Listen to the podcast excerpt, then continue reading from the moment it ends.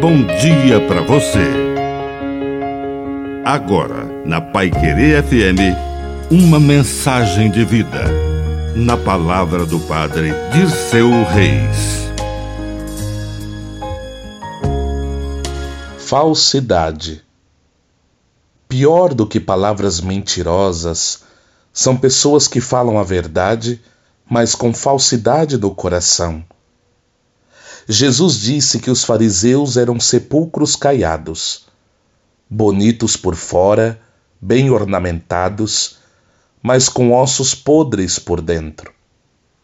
Essa hipocrisia do fariseu pode não ter ficado só no tempo de Jesus. É possível, infelizmente, encontrar pessoas que têm um discurso religioso absolutamente ortodoxo, até defensores da tradição só que não vão à missa e nem recebem a Eucaristia, por exemplo.